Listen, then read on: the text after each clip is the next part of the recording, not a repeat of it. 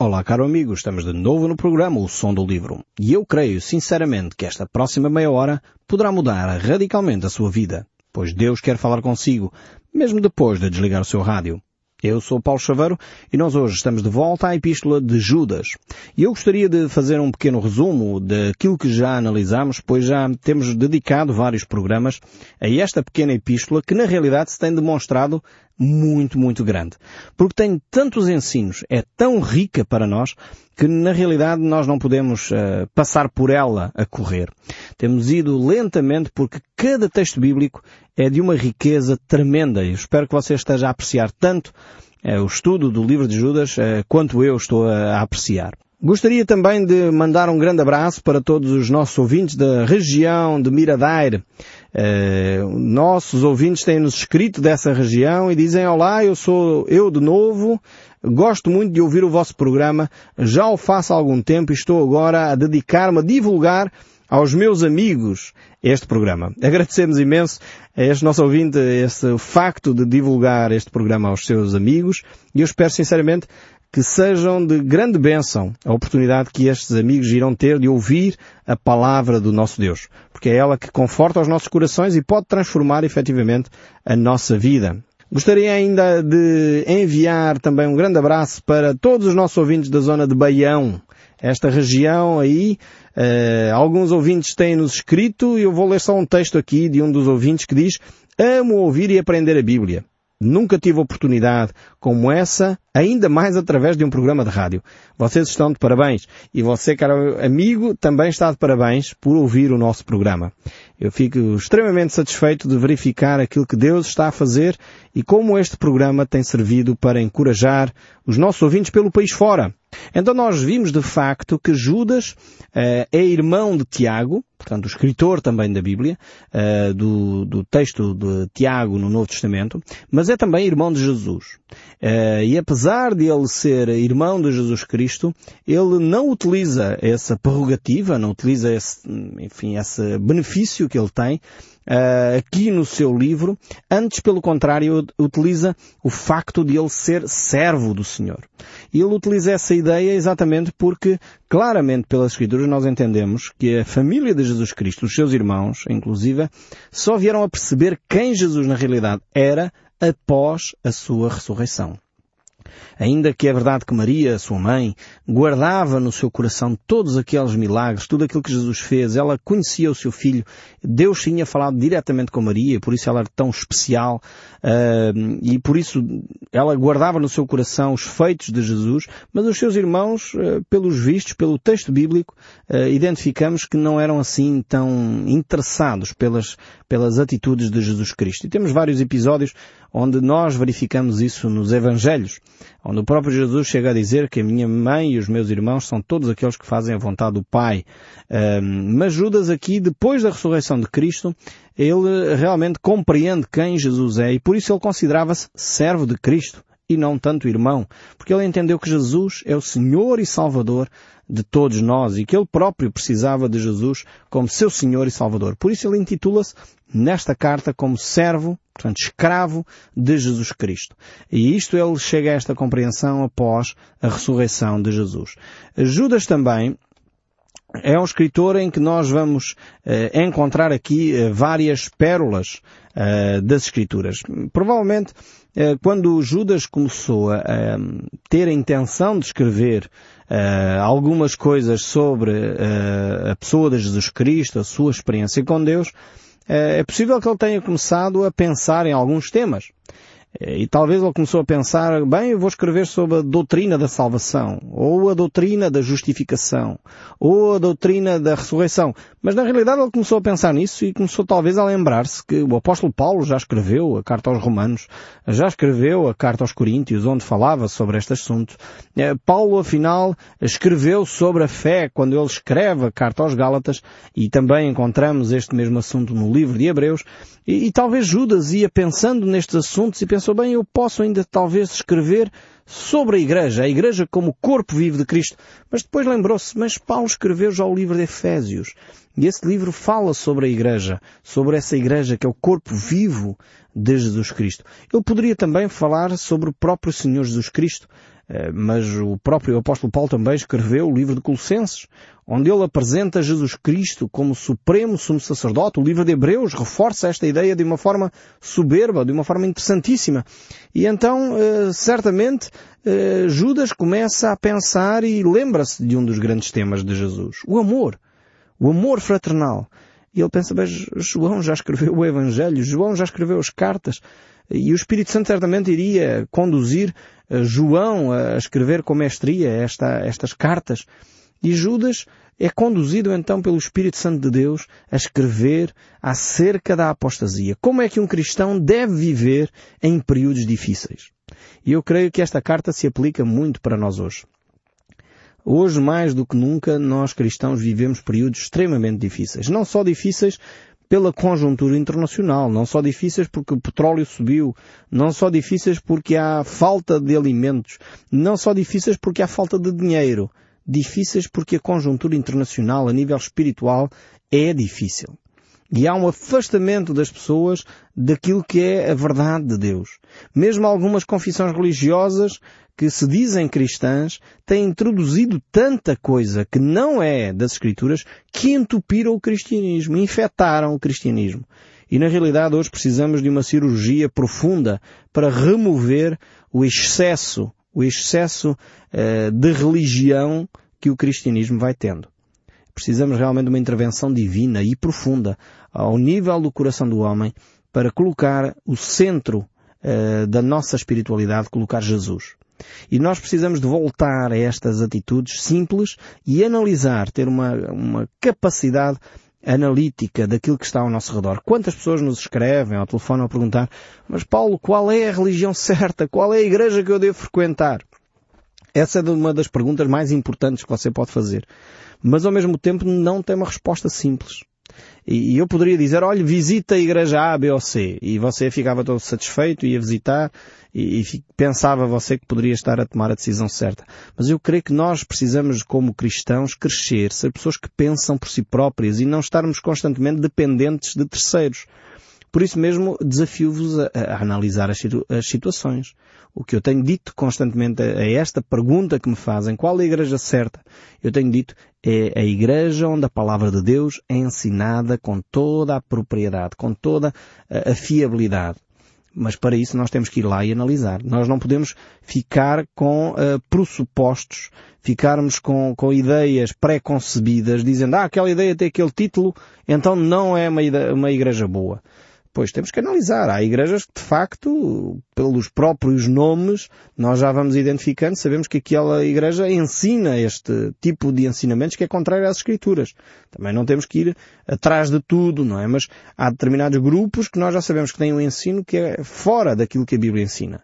Então esses nós temos que tomar a consciência. Mas ao mesmo tempo não faz mal eu ir assistir e verificar por mim próprio, abrir a Bíblia e analisar. Temos tido vários ouvintes que têm tomado exatamente essa, essa atitude e têm ido eles próprios analisar uh, aquilo que uh, está ao seu redor. Por exemplo, eu gostaria só de ler aqui um, um extrato de, de uma carta que já nos foi dirigida, este ouvinte tem-nos escrito tem-nos acompanhado uh, ao longo de, dos nossos programas, há, há muitos anos já que ele nos acompanha, e no início, quando ele começou uh, ouvir o programa O Som do Livro. Ele primeiro agradece o facto de nós termos enviado o livro uh, da vida, na altura, bem como a Bíblia que lhe enviamos. E depois ele diz que há meses que estuda e analisa o texto tenho aproveitado muito, mas também uh, tenho muitas dúvidas que as quais ninguém consegue esclarecer. Já tentei numa igreja perto da minha casa, já tentei nos Testemunhas de Jeová, já tentei na Igreja Católica, já tentei na Universal. Isto é, é o próprio ouvinte que nos escreve. E será com tantos pastores, diz ele, e ninguém deles é capaz de explicar as minhas dúvidas? É mesmo uma pena que não exista mais profissionais como os da Rádio Transmundial. Quanta sabedoria, parabéns pelo vosso programa, um abraço. Isto é um ouvinte nosso de Albufeira. Mas é interessante que este mesmo ouvinte, uns meses mais tarde, ele próprio pela análise das escrituras, por esta busca que ele fez, eh, ele próprio encontrou eh, as respostas em Deus. E ele diz, Quero que saibam que nunca tive formação religiosa, mas estou maravilhado por conhecer a Deus. E é disto que nós estamos a falar. É, é deste tipo de conhecimento das Escrituras, olhando o texto bíblico, analisando aquilo que está ao seu redor, que a pessoa pode então eh, crescer eh, na fé uh, e poder conhecer a Deus. Mais tarde ele ainda escreve, ainda de Albufeira, a dizer, assim como qualquer outros textos que tenham à disposição, ele pede para o ajudar, para edificar a minha fé e a da minha família recentemente convertida, graças a Deus. Quero dar também os parabéns pelo programa O Som do Livro. Então verificamos que o importante é as pessoas poderem analisar as Escrituras e, por si mesmas, chegar ao conhecimento de quem Deus é. Então é por isso que nós aqui não dizemos visita a igreja A, B ou C. E eu tenho dito visita a igreja mais perto da sua casa. Mas tenha uma mente uh, analítica, verifique se aquela comunidade está a dizer é ou não em conformidade com as Escrituras. Porque há muitas regras, eu tenho que confessar isto.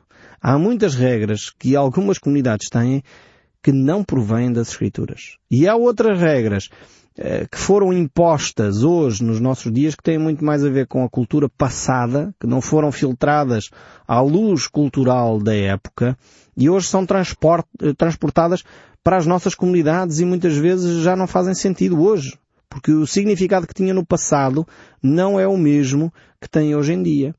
Alguns dos textos bíblicos importantes, eh, o apóstolo Paulo diz para as mulheres não usarem ornamentos, não usarem, o seu ornamento deve ser o seu interior. Esta, este princípio continua a ser válido para os nossos dias hoje.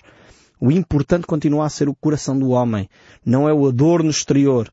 Mas também o apóstolo Paulo estava a falar naquela época, porque as mulheres que se adornavam, em primeiro lugar havia dois grupos de mulheres que se adornavam. Eh, eh, o primeiro grupo era a classe de elite rica daquela época, portanto, e as mulheres adornavam-se com, com os seus ouros e etc. E o apóstolo Paulo não queria que na igreja houvesse, no fundo, separação por causa do estatuto social, por causa da riqueza que cada um tinha. Queria que as pessoas pudessem viver uh, sem fazer exceção de pessoas. E por isso ele diz às mulheres que são ricas, não ostentem o vosso bem mas trabalha o vosso coração. E depois havia um outro grupo de mulheres que se ornamentavam e pintavam, etc., que eram as mulheres que trabalhavam uh, no templo como sacerdotisas no templo de Diana, e essas mulheres viviam da prostituição uh, cultual. E o apóstolo Paulo não queria que as cristãs, as mulheres cristãs, se parecessem com essas uh, mulheres também. Uh, por isso mesmo ele dá aquela recomendação. Agora, hoje em dia, uh, o, o, ornamentar das mulheres, o, as mulheres arranjarem-se, não tem tanto a ver com estes dois aspectos que Paulo focava lá no passado. E temos que entender o nosso contexto atual da nossa realidade. Agora, isto não quer dizer que o princípio deixou de ser válido. Não, continua a ser o mesmo. O importante continua a ser o interior do coração de cada um de nós. E é aí que nós devemos cultivar a verdadeira beleza. E não no nosso, na nossa aparência. Agora, sinceramente, não me interpretem mal. Eu não estou a dizer com isto que os homens e as mulheres agora vão sair sem tomar banho, sem se pentear, sem fazer a barba, ou sem se arranjarem as senhoras. Não é nada disto. Mas se a sua preocupação é gastar mais tempo em frente ao espelho do que em frente à Bíblia, cuidado. Nós temos que de facto começar a ornamentar o nosso interior. Aí é que vale a pena nós cultivarmos o nosso ser. Então é este equilíbrio que as Escrituras nos deixam. Isto só para dar um exemplo uh, de como muitas vezes uh, as nossas comunidades utilizam determinados textos bíblicos uh, e é necessário colocá-los mais uma vez na época em que nós vivemos. Então temos aqui estas características que o apóstolo Paulo nos deixou, mas também Judas nos alerta agora na sua carta para o cuidado com a realidade que nós estamos a viver. Eu creio que a carta de Judas é uma das cartas que mais se apropria aos nossos dias. E ele aqui de facto vai escrever para nós, para si, para mim, para tomarmos atenção à nossa realidade. Ele começa por dizer que as apostasias, as heresias, os desvios à fé entram de uma forma dissimulada entram sem pré-aviso e entram uh, qual tempestade que vem suavemente e sem pré-aviso e de repente, sem que seja suado o sinal de alarme, ela chega e destrói tudo. Então é necessário realmente que nós sejamos atentos a esta realidade. Uh, por isso mesmo, Judas é o nosso sinal de alarme. Quantos grupos religiosos começam bem a sua caminhada com boas intenções e boas motivações e de repente, uh, ou não é assim tão de repente, mas às vezes levam décadas ou séculos e já estão longe da verdade de Deus. começaram bem. Começaram até com boas motivações. Mas de repente foram introduzindo dissimuladamente cerimónias que não tinham a ver com, com a Bíblia. Passaram a ter procissões que não têm a ver com a Bíblia. Passaram a ter dogmas que não têm a ver com a Bíblia, mas com tradição. E começaram a introduzir ideias, muitas vezes até contrárias às Escrituras. Alguns movimentos desses até se dizem protestantes ou evangélicos ou católicos, mas uh, começaram a introduzir essas coisas lá e depois começam a negar a pessoa de Cristo, começam a pôr em dúvida a palavra de Deus. Quantos movimentos eu conheço, infelizmente em Portugal já existem, movimentos que até dizem que a Bíblia, pois, é um livro interessante. É um livro interessante, até se dizem movimentos cristãos, mas aquilo no fundo são fábulas. Aquilo no fundo são, são ideias assim, são tudo metáforas e não é nada para levar à letra quando numa igreja, numa comunidade, quando líderes religiosos têm a ousadia de fazer estas afirmações, temos que ter muita atenção àquilo que esses líderes religiosos vão, vão falar a seguir. Cuidado uh, com o afastamento da fé.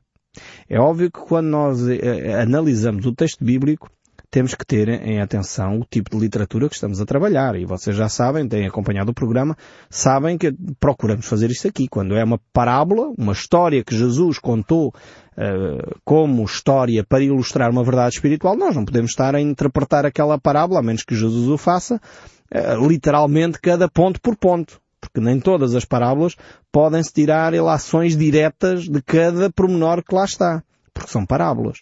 Uh, quando são relatos históricos, nós temos que ter isto em consideração. Quando são poesia, uh, como é o caso dos Salmos, nós temos que ter isto em consideração. Como é óbvio, não vamos interpretar poesia como se fosse um texto literal. Quando a Bíblia lá diz, por exemplo, que as árvores batem as palmas, uh, em louvor ao Senhor, quer dizer, nós não vamos agora passar aí a correr na rua a procurar onde é que estão os braços das árvores, como é óbvio, as mãos. Compreendo o que é que eu estou a falar. É necessário entendermos a literatura que estamos a analisar para interpretarmos bem o texto, mas temos que ter cuidado com as generalizações. E começar a dizer que tudo é alegoria, isto no fundo não é bem a palavra de Deus, eh, contém aqui a palavra de Deus aqui ou acolá, isto é um perigo pernicioso para nos levar ao afastamento da fé. Isto é as tais eh, heresias dissimuladas. Parecem estar revestidas de verdade, verdade bíblica, mas são introduzidas de uma forma subtil, e as pessoas até são ditas, se calhar, por padres ou por pastores, e a gente vai pensando, será que aquilo é verdade? Não é verdade? E vão minando a confiança, vão minando a fé dos fiéis. É disto que Judas está a falar aqui. Uh, não pensemos nós que os perigos ao cristianismo vêm de fora. Os perigos ao cristianismo vêm de dentro.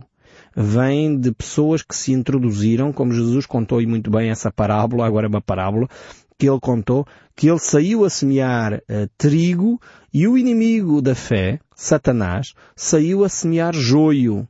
E não sei se você conhece, se você for da cidade, há de ser tão ignorante quanto eu nesta matéria, porque eu não conhecia a diferença entre o trigo e o joio. Até que alguns amigos meus uh, que têm uh, terrenos e semeiam trigo me deram fizeram-me esse, esse, presente, me dar algumas espigas de trigo, algumas espigas de joio, para eu perceber a diferença.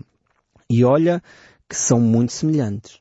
Uh, e percebi, eu tenho inclusive lá no, no meu escritório três quadros uh, com essas, com essas espigas. Um onde está só trigo, um outro quadro onde está só joio e um outro quadro onde está o trigo e o joio misturados.